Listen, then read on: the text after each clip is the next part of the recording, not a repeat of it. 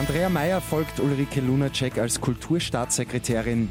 Und Deutschland und Frankreich haben sich auf einen Wiederaufbauplan geeinigt. Immer 10 Minuten früher informiert. 88.6 Die Nachrichten. Im Studio Christian Fritz.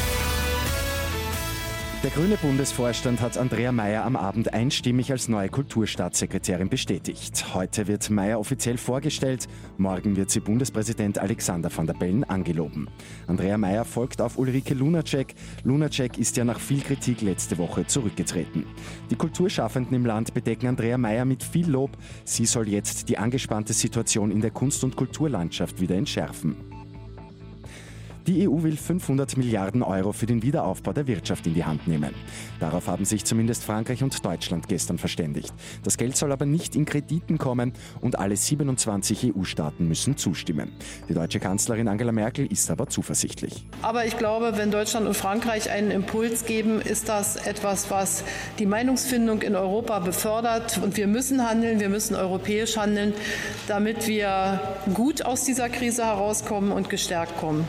Österreich aber ist etwa gegen Zuschüsse für die betroffenen Länder und für Kredite. Wegen 70 Coronavirus-Fällen im Postverteilzentrum Wien-Inzersdorf unterstützt jetzt das Bundesheer ab heute. Im Logistikzentrum in Hagenbrunn sind ja bereits seit einigen Tagen Bundesheerbedienstete im Einsatz. Und heute gibt es wieder den 10.000 Chancen Job Day, heuer erstmals online. Die gute Nachricht zum Schluss. Über 80 Unternehmen bieten heute über die Homepage jobday-online.at rund 3.000 Jobs an.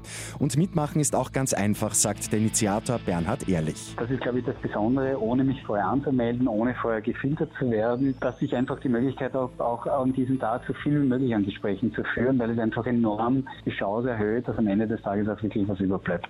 Noch einmal die Homepage jobday-online.at. Los geht's um 8 Uhr. Mit 886 immer 10 Minuten früher informiert. Weitere Infos jetzt auf Radio 886 AT.